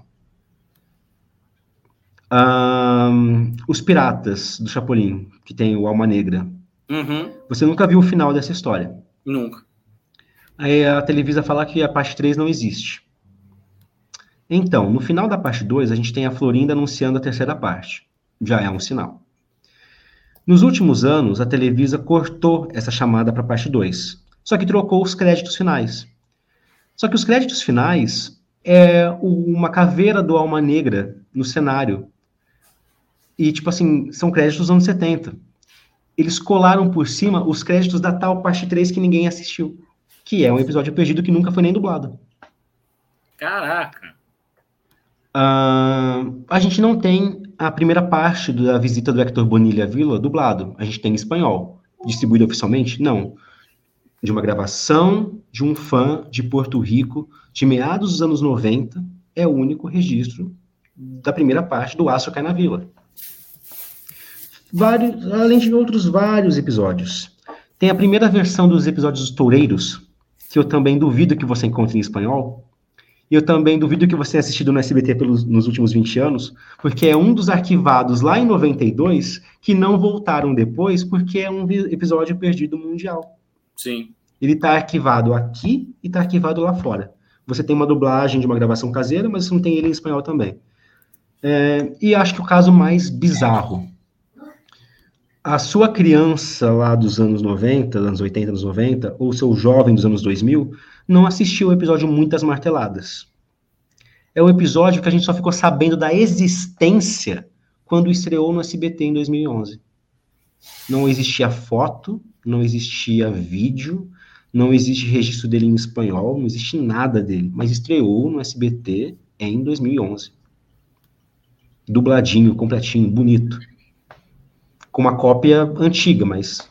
Então é isso, entendeu? Os motivos para a Televisa arquivar tantos episódios? Provavelmente preguiça de remasterizar. A primeira parte do episódio da, da Glória e da parte chegando na vila também é perdido lá fora, só tem em português. Por quê? Porque tem falhas na imagem. Então, o motivo principal de existirem episódios perdidos é arquivado por preguiça da Televisa restaurar. Ponto. Só isso. Não existe. Então, é, é aquilo, não existe episódio perdido. Nada se perdeu em incêndio, nada se perdeu em enchente, nada se perdeu no terremoto de 85 na televisão, não. É só. É verdade, o terremoto, tem a história do terremoto. É. Negligência, falta de esmero, falta de cuidado com a obra e principalmente preguiça. É isso. Então, tipo assim, nos últimos cinco anos, quando ainda estava sendo distribuídas as séries, teve episódio que se tornou perdido nesses últimos cinco anos, que a Televisa parou de, de vender para as emissoras lá fora. A nossa sorte é que o SBT nunca renovou o seu pacote. Então é o fator dublagem sendo muito bem-vindo. A trabalheira que era para mixar isso nos anos 90 fez o SBT nunca querer renovar. A Televisa sempre ofereceu para as emissoras: olha, a gente remasterizou a série, quer trocar suas fitas por essas fitas novinhas aqui, tá? Melhor a imagem. E os canais iam lá e trocavam. O SBT nunca fez isso. O SBT recebeu cópias novas e mixou aqui no Brasil. Mas nunca se desfez daquelas fitonas quadruplex dos anos 70. Nunca. Então, eu não duvido que a única cópia em espanhol do Festival da Boa Vizinhança Parte 2 esteja lá no arquivo do SBT, bonitinho, só faltando um reprodutor para conseguir rodar. Loucura, né? É isso. Você acha que a gente tem potencial é, para alguma resolução dessa história em algum momento? Primeiro teria que ter a resolução da volta das séries. Aí, com muito cuidado, com muito carinho, se existisse diálogo entre as partes, e talvez com parte do público, ou até com nós, fãs que faz, fizemos essa catalogação ao longo do tempo, né, de buscar sinopse em, em guia de programação antigo, de preencher as lacunas, a gente sabe o número exato de episódios perdidos. São 39 perdidos do Chaves e 41 perdidos do Chapolin. Oi. É o número exato. A gente tem sinopse de quase todos eles. Você nunca viu o episódio das goteiras na casa do seu Madruga. Você viu da Dona Florinda, mas o do seu Madruga lá de 73 você não viu. Mas existe. Tá lá. Em algum lugar, mas tá. Então é, é questão de muito diálogo, muita espera mas eu tenho medo dos meus cabelos ficarem totalmente brancos e eu nunca vi esse negócio. Cara, para a gente é, encerrar o nosso papo aqui, vou te fazer uma pergunta difícil, que obviamente okay. alguém ou alguém já devem ter feito para você em algum momento na vida. Uhum. É, mas eu sei que é difícil de responder. Vamos lá. Seu top 3 favoritos de episódios do Chaves. Ah, posso considerar a saga de episódio como, um episódio só? Olha aí, tá querendo roubar no jogo. Pode, pode, vai. Tá, a saga do atropelamento do gato do Kiko, o julgamento do Chaves, para mim é o top 1. Eu já coloco ele no máximo. Maravilhoso! Maravilhoso. É o episódio. É o episódio. A segunda parte, principalmente. A segunda parte. Eu, eu gosto de ver as duas, obviamente. Mas a segunda parte, eu costumo dizer que é uma das coisas que eu, sei lá, tem pessoas que fazem tem isso com música, por exemplo, puta, tô num dia de merda, eu vou lá e ponho uma música que me anima. Esse episódio. É, Sério. Eu, eu saio, é o comfort movie nosso, né? Eu é saio é renovado do episódio. Tem dia que eu tô conversando com um amigo meu, que também é do fórum, o Lucas de Brito, que às vezes co-apresenta comigo no canal. E às vezes ele tá meio mal, às vezes tá meio um dia merda mesmo. Aí ele fala, vamos ver um chavão? Eu falei, tá, mas um episódio. Não, vamos ver chavão comum. Vamos, vamos fingir que a gente tá no SBT, vendo lá qualquer coisa. Beleza, então vamos aí aleatório. E a gente viu esses tempos do julgamento do Chaves em conferência. Cara, não tem como. Aquele final de episódio, a quebra de expectativa, é, é, é muita doideira, é muito bom. E o timing, né, o elenco todo ali. Então esse é o meu top 1, assim, máximo. Acho que na sequência, logo abaixo, eu coloco a saga da A Sociedade, a saga dos churros.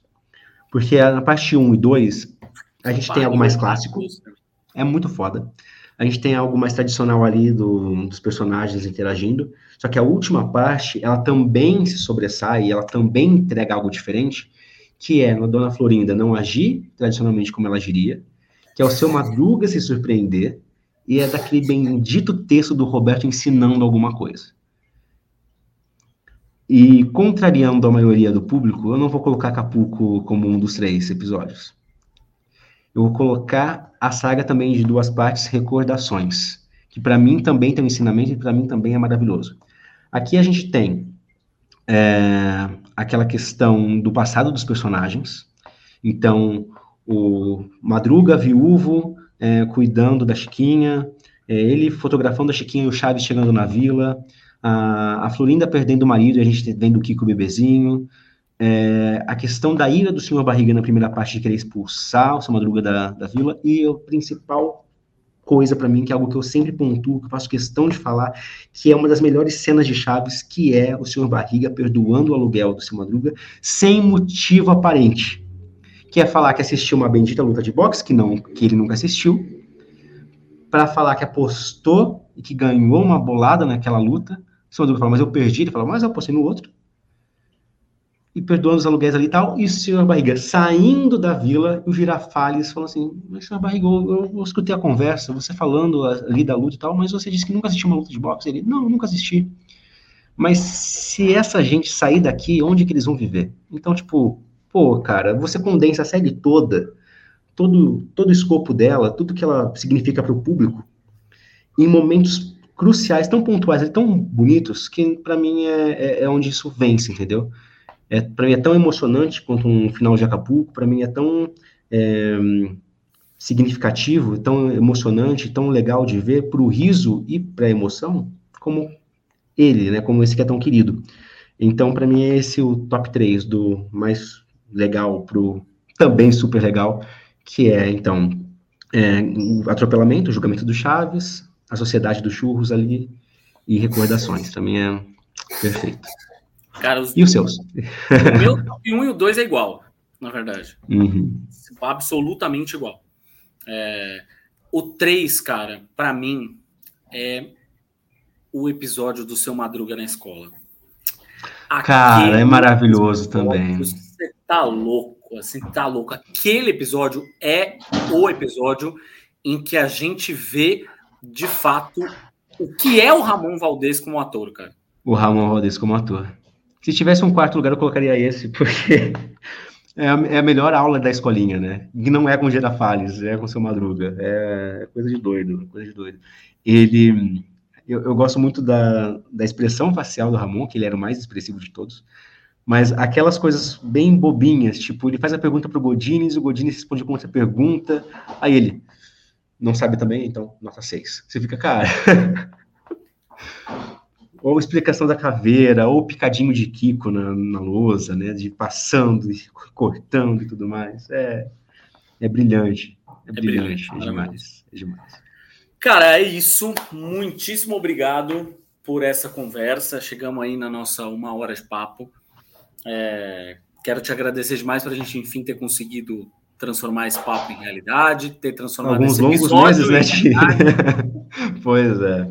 Alguns longos, me... longos meses de agenda atrapalhada aí, mas deu certo. Ah, mas não é nem um problema. Também eu, eu querer transformar em realidade esse episódio já está aí há algum tempo, enfim. É... Queria te pedir, obviamente, você fazer o seu jabá, né? Assim, onde as pessoas te leem, te ouvem, te assistem. Ah, e, óbvio, a gente retomar aqui também um pouco da, do serviço da, da Expo Chaves. Sim. É, bom, claro, eu, como administrador do Fórum Chaves, recomendo vocês acessarem o forumchaves.com.br para realmente trazer aquela sensação nostálgica de anos 2000, ali, de princípios da internet, para debater com a gente a obra. Seguir também o arroba Fórum Chaves em todas as redes, Instagram, Twitter, X, né, enfim, TikTok, YouTube.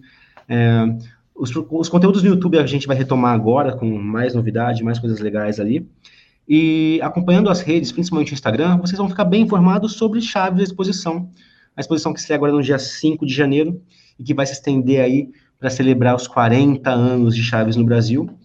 E que, bom, vocês me encontram lá, né? Pelo menos ali na primeira semana de exposição, vou estar todos os dias, então espero que você consiga ir, Thiago. Vai ser um Opa, mas isso não tem a menor dúvida, ainda mais que nessa primeira semana eu vou estar de recesso do trabalho número um aqui. É Melhor óbvio. coisa. Perfeito. E, e, é isso. Ah, meu perfil pessoal também é jvtrascastro, né, para acompanhar também os conteúdos, ou um spoilerzinho outro que eu solto da exposição também até a estreia. É Olha isso. só, hein? Aí, ó, quem tá querendo o spoiler da exposição, tá lá. Beleza? Boa. Muito obrigado, Thiago, pelo espaço. Obrigado demais. De bater pela... papo com o fã também. Porra, é maravilhoso, cara. Vamos. Eu digo sempre as pessoas que são pessoas que voltam aqui, que a gente tem, né, com, com, com certa frequência nesse programa e tal, enfim. É, eu sempre digo que Obrigado pela presença e até a próxima. Até a próxima. Valeu. Até a próxima. Valeu. Tchau, tchau. Dicas culturais.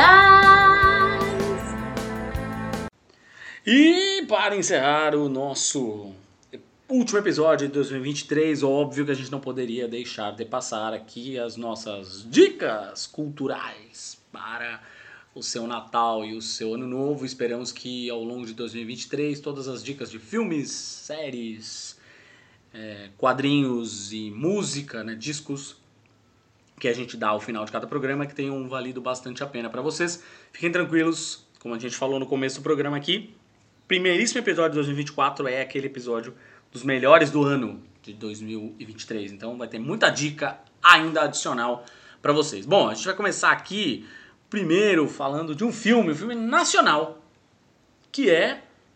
Vamos falar em forma de música. Nosso sonho não vai terminar desse jeito que você faz. Muito legalzinho. Nosso sonho, que é a história de Claudinho Bochecha. Espetacular o filme, muito divertido, muito gostoso. É... Não é nada demais, sabe, gente? É simplesmente um recorte muito específico de uma época muito específica da, da vida do Claudinho Bochecha. Que é quando eles começaram, né? É, dois, dois moleques da favela, com as agruras da vida, todo, todos os percalços que, pelos quais eles, eles passaram. E aí o sucesso, né? Quando finalmente eles fizeram sucesso, foram cantar na televisão, né? Então, não se aprofunda em, em muita coisa, mas muito na amizade entre eles. Eu né? Acho que isso, no fim das contas, é isso. Assim, o filme é, é, essencialmente sobre a amizade dos dois, o quanto principalmente. O filme é meio que narrado pelo próprio Bochecha, né? É, e como a, a, amizade entre os dois foi muito importante para a vida do Bochecha, né? A amizade dele com, com que o Claudinho trouxe para a vida dele foi muito importante para o Bochecha, obviamente tendo a carreira deles, a fama deles, não sei o que, como pano de fundo. É justamente ao contrário, assim, né? A história da amizade dos dois é o que vale.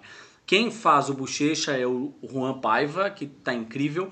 Mas o Lucas Penteado, como o Claudinho, eu acho que ele Nossa, tá incorporou assim, o, o, o personagem. Assim, ele é muito é, carismático, ele brilha muito na, na, na tela. Caso você não se recorde quem é o Lucas Penteado, ele é um ex-BBB é, que já tinha tido trabalhos como ator na Globo e tal. Enfim, teve toda a história da polêmica lá sobre ele ser bissexual, enfim.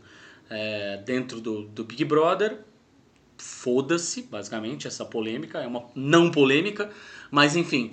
é, E ele tá super, super, super bem no filme. Assim, tem, ele tem um sorro, aquele sorriso dele é um sorriso absolutamente contagiante, faz você ter vontade de rir junto. E o que diz o, o Bochecha é que essa essa aura, essa alegria, esse brilho, essa essa personalidade ensolarada era uma coisa que o Claudinho tinha bastante e ele soube incorporar com perfeição. Nosso Sonho é um dos filmes nacionais, a gente andou vendo bastante filme nacional aí nos últimos tempos, é um dos filmes nacionais que a gente curtiu, é uma coisa legal. Eu adoro ver esses filmes, quem me conhece, de, lê os textos que eu escrevo desde a época do Judão sabe disso. Eu gosto muito quando a gente resolve dar mais atenção, é, mais singularidade para nossa própria cultura pop, ao invés de ficar babando o ovo da cultura pop dos gringos. Então, assim, é, a gente tem aí.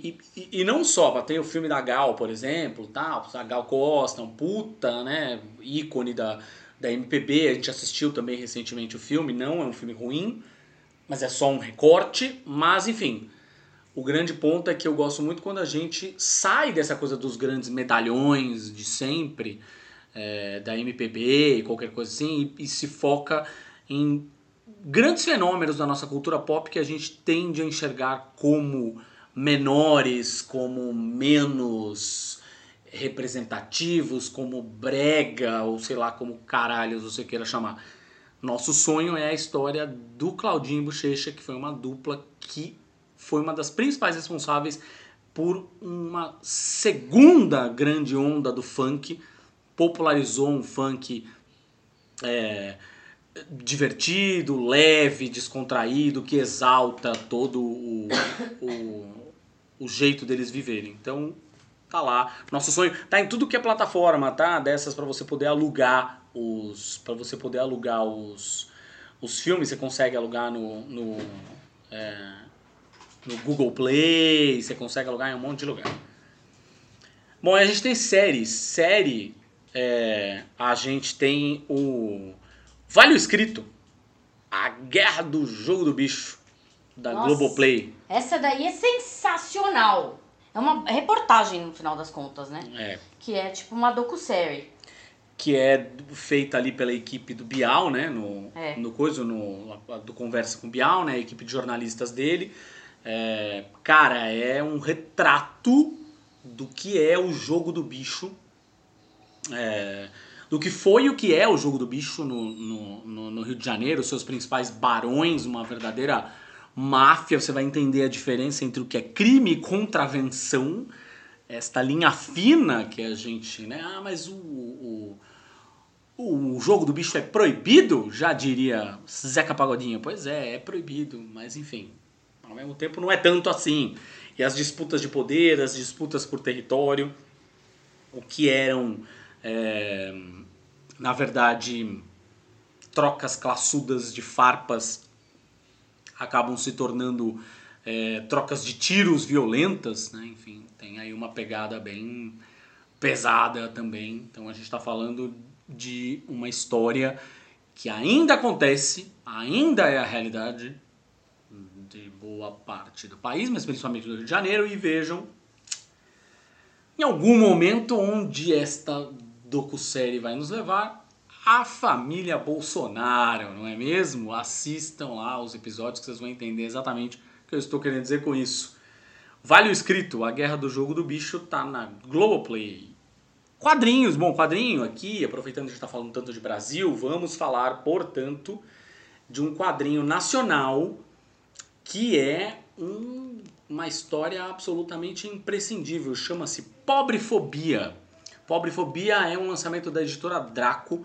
escrito pelo Rogério Faria, com artes de uma galera incrível, da Lila Cruz, da Luísa Lemos, da Laura Taide, do Rafael Salimena, que é o, né, na linha do trem. Todos eles ilustrando episódios a respeito de pessoas em situação de rua, né, população de rua, é, que foram captados pelo Rogério Faria, pelo roteirista, é, em muitas e muitas reuniões das quais ele participou e que tinham como ponto central ninguém menos do que o padre Júlio Lancelotti, é, que é uma figura hoje é, que representa é um padre, a gente sabe disso, Igreja Católica, com todas as questões que a Igreja Católica tem, é, mas é um padre que está fazendo um trabalho social de indiscutível importância mas a história é importante dizer que esse gibi não é sobre ele. Muita gente que não leu o gibi, ah, foram lá fazer um gibi sobre o padre. Não, não é sobre ele, na verdade, pelo contrário. Ele é apenas somente um eixo para se contar as histórias das pessoas. Então, cada um desses artistas conta uma história diferente de pessoas que moram na rua, que têm seus desejos, seus sonhos, seus medos, que às vezes só precisam de um abraço, às vezes só precisam de alguém para escutar o que elas têm a dizer. É, são pessoas que tinham vida e que acabaram tendo que parar na rua, cara, é incrível, incrível, incrível. É, é curtinho, você devora numa sentada, assim, mas te deixa pensando sobre o gibi, sobre tudo que foi dito ali, é, sobre essas pessoas que hoje, para nós, que temos uma série de privilégios, são absolutamente invisíveis. É, este gibi consegue dar um pouquinho de luz a essas pessoas. Pobrefobia já está aí disponível também tudo que é, é, plataforma de venda, né? Na sua comic shop favorita, na Amazon e tal. E óbvio, eles entraram agora com uma. Como o gibi foi um sucesso, eles entraram com uma segunda campanha no Catarse. É, e essa segunda campanha, além de, de financiar mais uma é, tiragem do gibi, ela também vai ter parte da sua renda revertida justamente aos projetos sociais focados em população de rua. Pobrefobia. E aí, por último, mas não menos importante, o disco, uma descoberta sensacional assim que eu tive, é, que é um álbum de estreia. Um álbum de estreia chamado Liminality. Liminality é o álbum de estreia de uma banda australiana chamada Future Static. É, é absolutamente incrível. Sabe aquela coisa que a gente fala sobre, ah, não tem muita coisa nova, então você que é essas pessoas, ah, eu, no meu tempo era melhor, não tem bandas novas, cara, tá aqui, ó, um exemplo, só um, um único exemplo de excelentes bandas lançando um trabalho monumental é, essa banda é uma banda que. Olha, a descrição da gravadora diz que eles são uma banda de metalcore, mas eu acho talvez um pouco limitador. É, porque tem elementos de progressivo, tem pequenas coisinhas, como os críticos gostam de dizer, né? Sensibilidades, tem pequenas sensibilidades pop. É, eu acho que é um som que é absolutamente acessível, é, é pesado, é visceral em alguns momentos, em outros é mais melódico e sutil. É, e a voz da vocalista, a, a Mariah Cook, é, é um deleite, assim. Ela consegue ir do mais limpo ao mais brutal em uma única música, basicamente. Então, nós estamos falando aqui do é uma um disco que é uma foi uma dica que eu capturei lá no no Wikimetal é, e escutei o disco e não me arrependi de fato. Nós estamos falando, portanto, de Liminality, o novo disco dos australianos do Future Static. Tá aí a última dica de disco deste ano de 2023 para você saborear. Obrigado por tudo e até 2024. Obrigado por ouvir mais este episódio do Imagina se Pega no Olho. Você escuta este podcast em tudo quanto é feed possível. Estamos no Spotify, no Deezer, no Google Podcasts, no Apple Podcasts, na Amazon Music, é só escolher. Ah, é, e também a gente tá no Orelo, que é aquela plataforma que inclusive paga a gente a cada play que vocês dão por lá. Ajuda nós a ampliar ainda mais o trabalho por aqui, investido em vídeos, newsletter, o pacote completo de conteúdo. Não deixa de seguir também as nossas redes sociais. A gente está no Instagram, no Facebook e no Twitter.